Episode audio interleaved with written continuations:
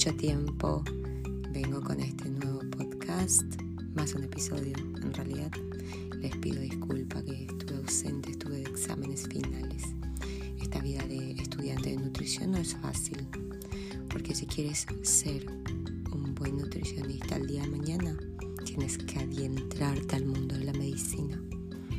Cuando entras al mundo de la medicina, es un camino sin vuelta.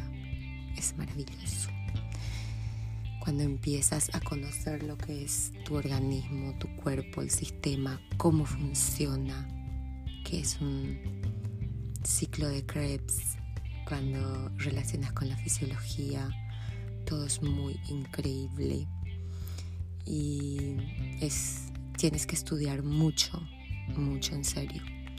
A veces las personas piensan, ah, nutrición. No, es nutrición, chicos, nutrición. Eh, ¿Por qué no estudias medicina ya que estás estudiando tanto y sabes todo esto? Porque no quiero medicina, porque la nutrición es medicina también, o sea, es medicina. Todo lo que tú comes es tu medicina o es tu enfermedad y eso es verdad.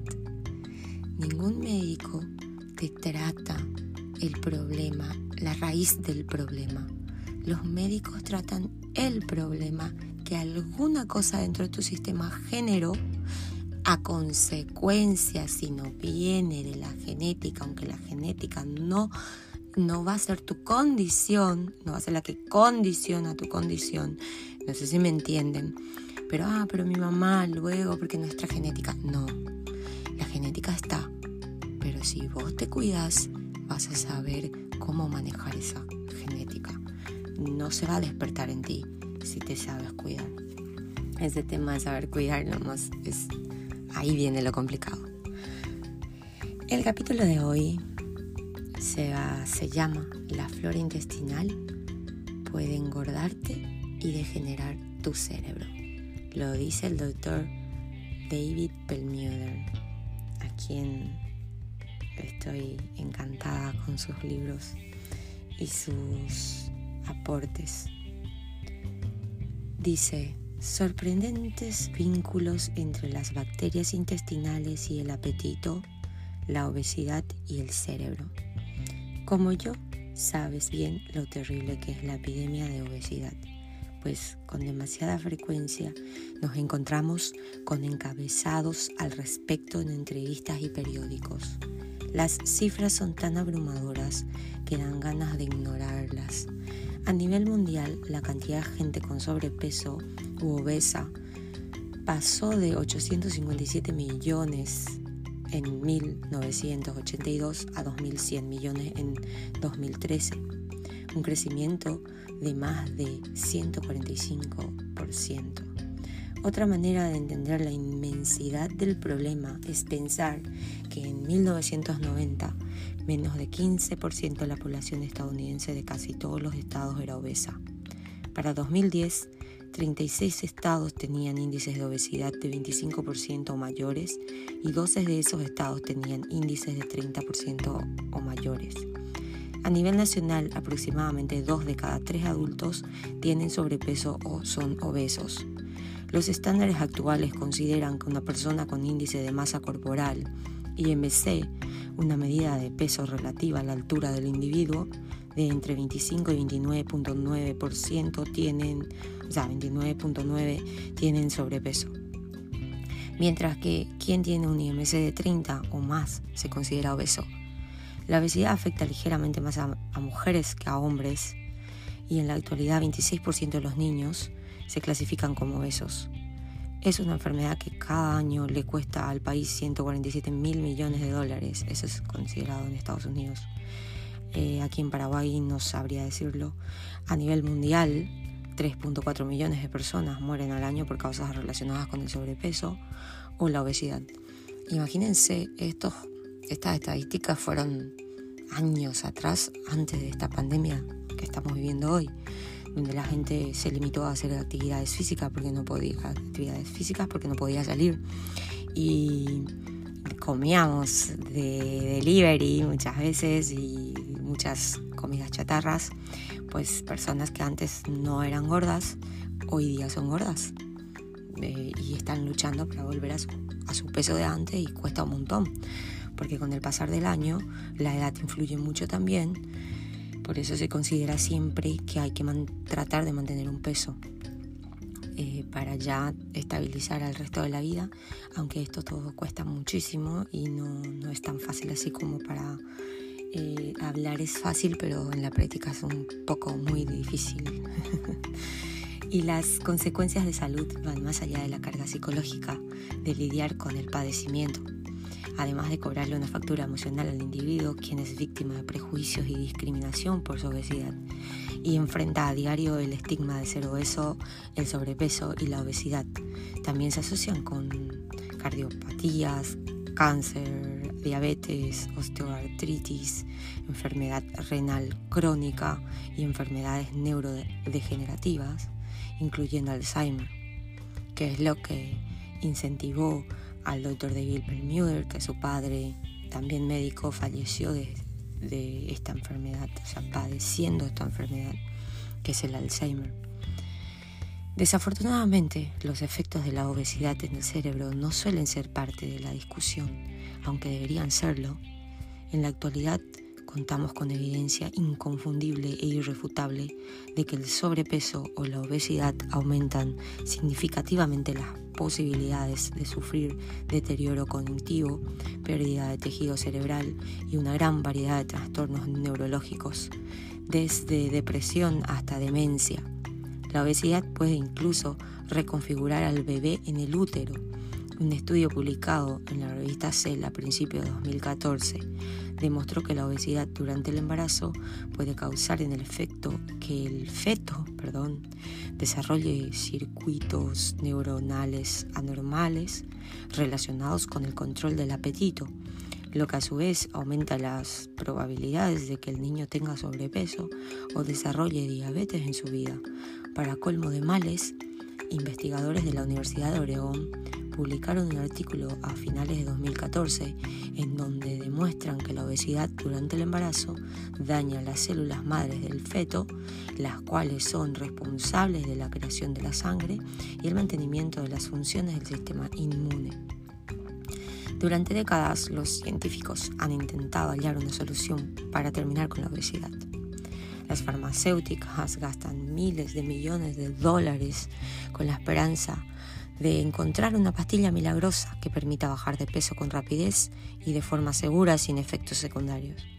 Y millones de personas han vaciado sus bolsillos para comprar curas prometedoras desde libros y revistas hasta complementos y productos televisivos que les desinflamen las, las llantitas.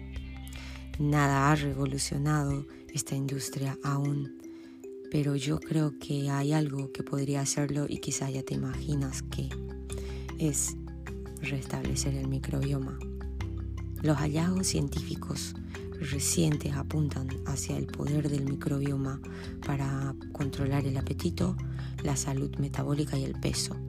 Tener éxito en la aventura de alcanzar el peso óptimo depende de si albergas o no microbios grasosos ahí viene un tema muy interesante que les voy a estar diciendo, enseñando, comentando, aportando hoy, que el título es Tribus grasas versus tribus flacas. Y aquí vamos a hablar de un estudio que se hizo. Antes de, de entrar en detalle sobre la obesidad en el contexto del microbioma, reflexionemos de nuevo sobre la diferencia entre el niño occidental promedio y un niño del África subsahariana rural. Ten en mente que la obesidad y el sobrepeso son algo prácticamente desconocidos en esta población africana, comparada con las poblaciones occidentales. Reconozco que parte de esta discrepancia se debe al acceso a los alimentos en general pero parte de la observación que estamos teniendo gira en torno a la composición de la flora intestinal en cada población. En un estudio muy citado publicado por la Universidad de Harvard en 2010, los investigadores estudiaron el efecto de la alimentación en el microbioma, al evaluar las bacterias intestinales de niños de zonas rurales de África, estos niños llevan una alimentación alta en fibra, similar a la de los primeros grupos humanos sedentarios en la época del nacimiento de la agricultura, a través de, un estudio, de estudios genéticos los científicos identificaron los tipos de bacterias presentes en la materia fecal de estos niños. Además, observaron el total de ácidos grasos volátiles, los cuales son producidos por las bacterias intestinales cuando digieren fibra de origen vegetal, los polisacáridos, famosos polisacáridos. Como ya hemos discutido, los dos principales grupos de bacterias son las firmicutes y las bacterio, bacteroidetes. Y entre ambos representan más del 90% de la población bacteriana en el intestino. Imagínate, más del 90% entre ambos.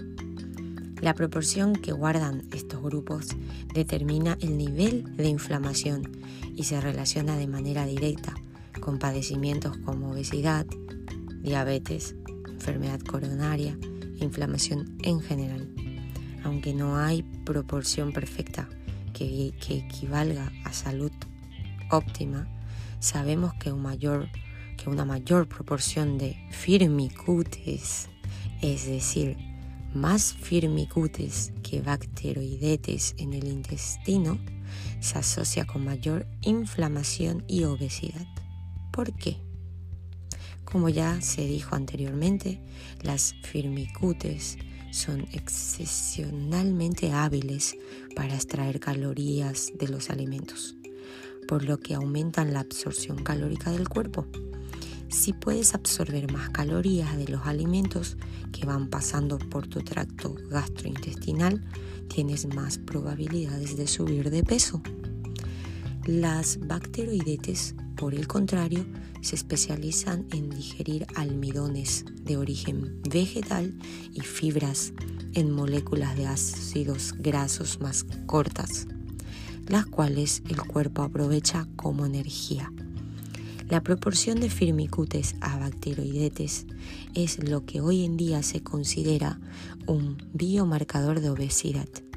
El estudio de la Universidad de Harvard, ya mencionado, descubrió que en los intestinos de la población occidental dominan, adivinen cuál, la firmicutes, mientras que la población africana alberga mayores cantidades de bacteroidetes. Miremos esta información de cerca. Que las firmicutes lleven las de ganar tiene sus consecuencias pues múltiples estudios han demostrado que este tipo de bacterias ayuda a regular los genes metabólicos. Esto significa que las bacterias de esta familia, las cuales son muy abundantes en humanos con sobrepeso, en realidad controlan los, controlan los genes que tienen un impacto negativo en el, en el metabolismo. Básicamente secuestran nuestro ADN y arman un escenario en el que el, cuerpo cree que necesita retener calorías. Como, se, como afirman los autores de ese estudio que fue publicado en 2011, imagínense, estamos en 2021, hace cuántos años atrás ya se hizo este estudio, los microorganismos no solo aumentan la cosecha energética en el intestino, sino que también afectan la regulación del almacenamiento de dicha energía y el funcionamiento del sistema inmune. Esto, o sea, este último es importante porque desequilibra la composición de la comunidad bacteriana intestinal y puede derivar en enfermedades inflamatorias. Inflamación que se vincula con qué? Con la obesidad. En 2015, el American Journal of Clinical Nutrition publicó un estudio que ofrecía mayores evidencias de que los niveles elevados de firmicutes cambian la expresión de nuestros genes y que señalaba que estos, que estos sientan las bases para padecer obesidad, diabetes, cardiopatías e inflamación. Sin embargo, como se demostró en ese estudio, es posible cambiar la situación. Qué buena noticia, ¿verdad? Algo tan sencillo, sencillo como consumir más fibra dietética puede modificar la, la proporción bacteriana. Cuando los científicos examinaron los ácidos grasos volátiles hallados en las muestras de cada grupo, europeos y africanos, encontraron otra diferencia notable.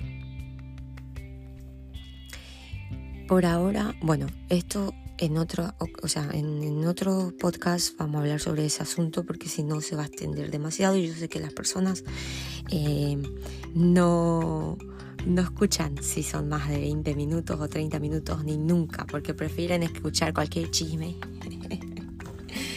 cualquier chisme sobre la vida ajena que estar escuchando podcasts informativos de salud. Que es buenísimo saber porque de ahí podemos relacionar con muchos problemas que, que, tenemos, ¿verdad? Porque hasta enfermedades como el asma puede estar relacionado eh, con la obesidad y un montón y infinitos síntomas que puede padecer una persona cuando tiene problemas en la microbiota. Normalmente los problemas en la microbiota pueden desencadenar obesidad, pero también desnutrición, aunque no lo crean, porque hay personas que de repente tienen demasiada sobrepopulación de ciertas bacterias en su intestino que hacen que sean eternamente flacas y no engorden. Y hay personas que no pueden bajar de pesos, o sea, el desequilibrio siempre es lo que nos juega en contra. Todo este desequilibrio yo quiero que ustedes entiendan que se produce porque uno se alimenta de cierta manera que no está buena, porque el equilibrio es todo. El equilibrio entre carbohidratos, proteína y grasas es todo. Por eso siempre se busca un plan nutricional donde podamos encontrar ese equilibrio, no más de carbohidratos, no más de proteínas, no más de grasas, sino la exactitud de lo que hay que comer. Y para eso se debe calcular tu tasa metabólica basal o el IMC, que es lo más común. Pero lo ideal siempre es la tasa metabólica basal, porque la persona tiene que saber qué es, cuánto gasta en el día y cuánto es lo que tiene que reponer para bajar de peso o engordar o subir de peso o mantener su peso. La cantidad de líquido que tiene que tomar, porque no es, ah, todo el mundo tiene que tomar 4 litros de agua por día. No, el agua que debes consumir tiene que ser según tu peso. No puedes consumir más de eso porque también daña. O sea, todo en la vida debe ser un equilibrio. Bueno, esta información que les traje hoy, que comparto hoy con ustedes, viene del doctor David Permuter, que es un neurólogo americano muy bueno, a quien admiro mucho, y les cuento que compré un libro nuevo publicado en 2021 por el doctor Pablo Peña, que se llama Microbiota, y está buenísimo, y estoy leyendo y mi próximo, mi próximo podcast va a ser sobre algunas informaciones que este doctor Pablo Peña nos trae en su libro. Así que les deseo un hermoso día y que les pueda ayudar esta información que les traigo.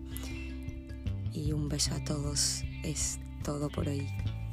Y perdonen, voy a tratar de hacer más podcasts no esperar tantos meses, pero la vida de estudiante no es fácil. Eso creo que la mayoría ya lo sabe. Besito a todos.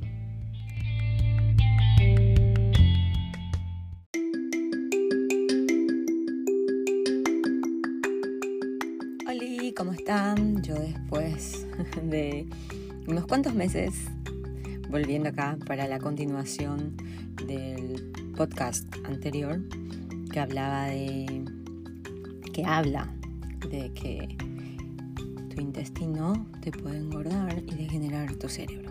Entonces vamos a continuar. Quedamos en que en decir que lo deseable es que haya más ácidos butíricos y acéticos que propiónicos en el intestino. Las concentraciones altas de ácidos propiónicos indican que el intestino está gobernado por bacterias poco amigables. De ahí que el perfil africano refleje un microbioma mucho más saludable que el europeo. y estas diferencias tienen todo que ver con la alimentación. La dieta africana es alta en fibra y baja en azúcares, mientras que la europea es justo al revés.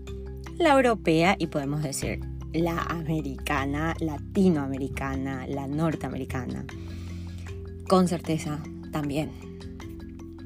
¿Podría esto ayudar a explicar por qué la obesidad y hasta las enfermedades como el asma no es habitual en las zonas rurales africanas? Cuando doy conferencias, dice el doctor David Permuder, sobre el tema de obesidad y flora intestinal, disfruto compartir un estudio innovador publicado en Science en 2013 sobre gemelos, el cual fue uno de los primeros de su clase en revelar la conexión entre tipos de microbios intestinales y el desarrollo de la obesidad. Cuando científicos de la Universidad de Washington trasladaron bacterias intestinales de un gemelo obeso al tracto gastrointestinal de ratones delgados, estos últimos engordaban.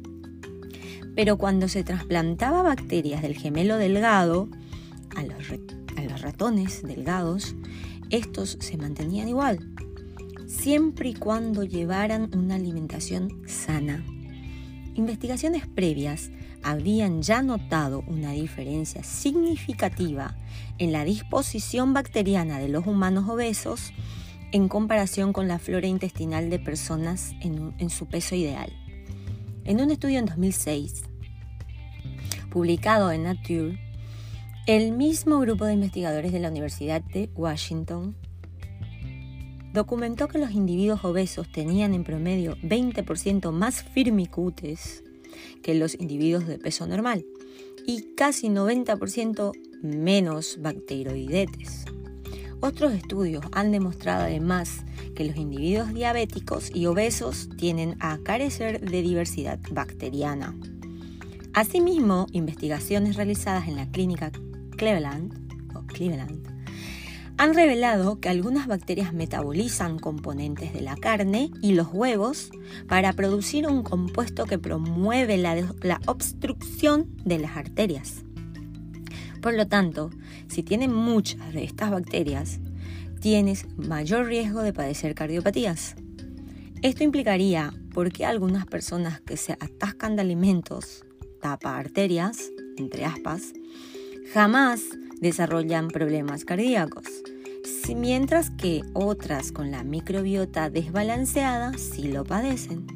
Esto no significa que debas evitar la carne y los huevos. Por el contrario, los alimentos son fuentes, importantes de nutrientes y parte del programa de Alimenta tu cerebro, que es el libro del doctor David, David el que yo les comparto las informaciones. La clave aquí es que los desequilibrios de la flora intestinal originan problemas de salud. Por lo tanto, si vas a culpar a alguien de tus problemas cardíacos, que sean parte a los bichos malos que viven en tu barriga. Antes de explorar los fundamentos científicos detrás de la relación entre tus colonias intestinales y tu talla de cintura, revisemos ciertas nociones básicas que aclaran la conexión entre salud cerebral y obesidad. Los efectos de niveles altos de azúcar en la sangre, la resistencia a la insulina y la diabetes. Y aquí pasamos a otro título que dice, la obesidad es una enfermedad inflamatoria, como los trastornos neurológicos.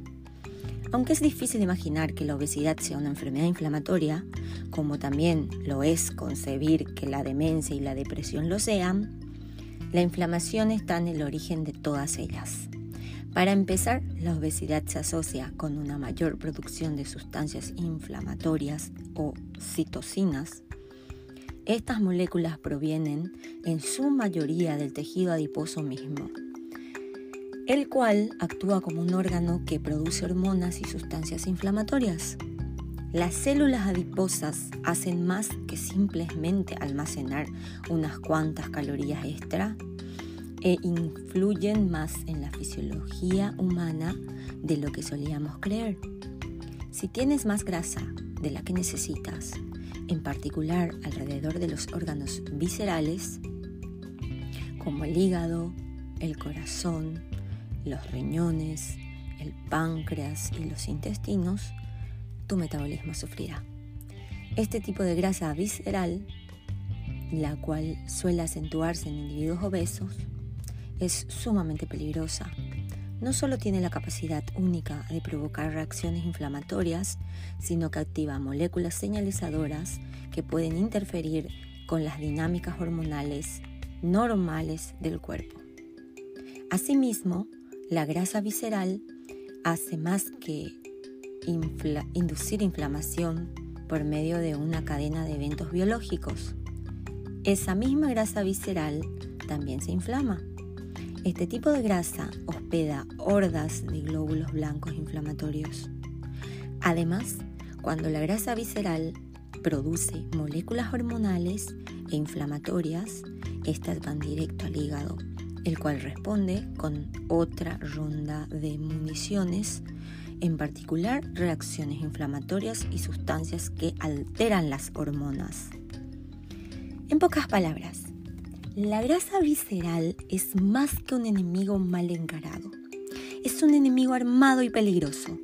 La cantidad de padecimientos que hoy en día se relacionan con la grasa visceral es tremenda desde las más obvias como la obesidad y el síndrome metabólico hasta las no tan evidentes como el cáncer, trastornos autoinmunes y enfermedades neurológicas. Esto implica por qué la medida de tu cintura es un referente de tu salud, pues la redondez de tu barriga predice futuros problemas de salud y hasta la muerte. Esto quiere decir que entre mayor sea la circunferencia de tu cintura, mayor será el riesgo de enfermar y morir. Pero tampoco, pero también mayor el riesgo de que haya cambios estructurales adversos a nivel cerebral. En otro artículo, bastante citado, de 2005, un equipo de científicos de la Universidad de California de Berkeley y en Davis y de la Universidad de Michigan examinaron las proporciones de cintura a cadera en más de 100 individuos y las compararon con los cambios estructurales que sufrió, su cerebro conforme, cerebro conforme fueron envejeciendo. El estudio intentaba determinar si había un vínculo entre la estructura del cerebro y el tamaño del abdomen de las personas y los resultados generaron gran conmoción en la comunidad médica. Entre más grande es el abdomen de una persona, más pequeño es su hipocampo, el centro de memoria del cerebro. La, la función del hipocampo depende de su tamaño, así que si el hipocampo se encoge, también se encoge tu memoria. Lo más sorprendente es que los investigadores descubrieron que entre mayor sea la proporción de la cintura a la cadera, habrá mayor riesgo de pequeños derrames, los cuales se asocian con el deterioro de la función cognitiva. En palabras de los autores, los resultados son consistentes con un crecimiento corpus de evidencia que vincula la obesidad, la enfermedad vascular y la inflamación con el deterioro cognitivo y la demencia. Otros estudios, incluyendo uno de 2010 realizado en la Universidad de Boston, han confirmado el hallazgo. El peso excesivo del cuerpo es indirectamente proporcional al volumen del cerebro o cerebro. Ahora bien, habrá quienes argumenten que el tamaño no importa, pero cuando se trata del hipocampo, el tamaño es fundamental. Ten en cuenta que las citocinas generadas por las células adiposas son las mismas que figuran en altas cantidades en todos los trastornos inflamatorios, desde la artritis y las cardiopatías hasta los trastornos autoinmunes y la demencia. Y como ya sabes, podemos hacer pruebas de inflamación gracias a marcadores como la PCR, que es la proteína C reactiva. Como se ha expresado en el New England Journal of Medicine, tener concentraciones altas de PCR se correlaciona con el triple de riesgo de desarrollar demencia y Alzheimer. También se vincula, vincula, vincula con el deterioro cognitivo y con los problemas para pensar. Creo que los puntos más fáciles de conectar, si el nivel de inflamación predice la incidencia de trastornos neurológicos y el exceso de grasa corporal aumenta la inflamación.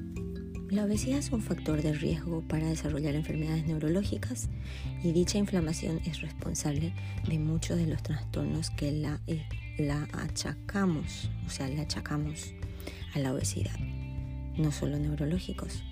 Es tan fundamental que la diabetes como lo es en la hipertensión, por ejemplo, estos padecimientos pueden tener síntomas distintos y entrar en categorías distintas. La diabetes es un problema metabólico, mientras que la hipertensión es cardiovascular, pero comparten la misma cualidad subyacente, que es cuál? La inflamación. Y viene otro punto acá que dice el azúcar en la sangre y su relación con el cerebro. Y este punto voy a dejar para un próximo podcast para que este no quede tan largo y lo puedas disfrutar y escuchar y entender aquello que el doctor, el neurólogo David Bermuder nos ofrece como información y tener en cuenta al elegir aquello que vas a llevar para dentro de tu cuerpo, porque el alimento no es tu, o sea, es tu nutrición, pero no todo lo que comes realmente va a nutrir tu cuerpo. No sé si entienden. Alimento es toda sustancia que vos puedas encontrar y, y meterlo para adentro, consumir. De ahí a que eso sirva para nutrir tu cuerpo ya es otro punto y aparte. Entonces todo lo que nosotros em, elijamos va a ser el fruto que vamos a recogerlo después. Si yo elijo bien, voy a recoger frutos buenos. Pero si yo elijo mal, obviamente voy a recoger frutos malos. Así que es fundamental saber y entender lo que es una alimentación sana. Fácil no es, pero imposible tampoco. Así que si estás en esa situación hoy día, tienes que tomar una actitud para cambiarla. Y eso no va a depender de más nadie que no sea de ti mismo. Porque las actitudes y las decisiones las tomamos nosotros, sin importar de quién, de quién esté envuelto en ese tema. Todo depende solamente de nosotros, de lo que nosotros elijamos hacer con nuestra vida, con nuestra vida. Porque el elegir y tomar la actitud está en nosotros. Así que, ojo, aquí si existen culpables, únicamente seremos siempre nosotros. Así que, bueno, para filosofar un poco eso. Les mando un beso y espero que la semana que viene ya pueda seguir con las infos y seguir con la parte del azúcar en la sangre y su relación con el cerebro. Un fuerte abrazo y que disfruten de la semana.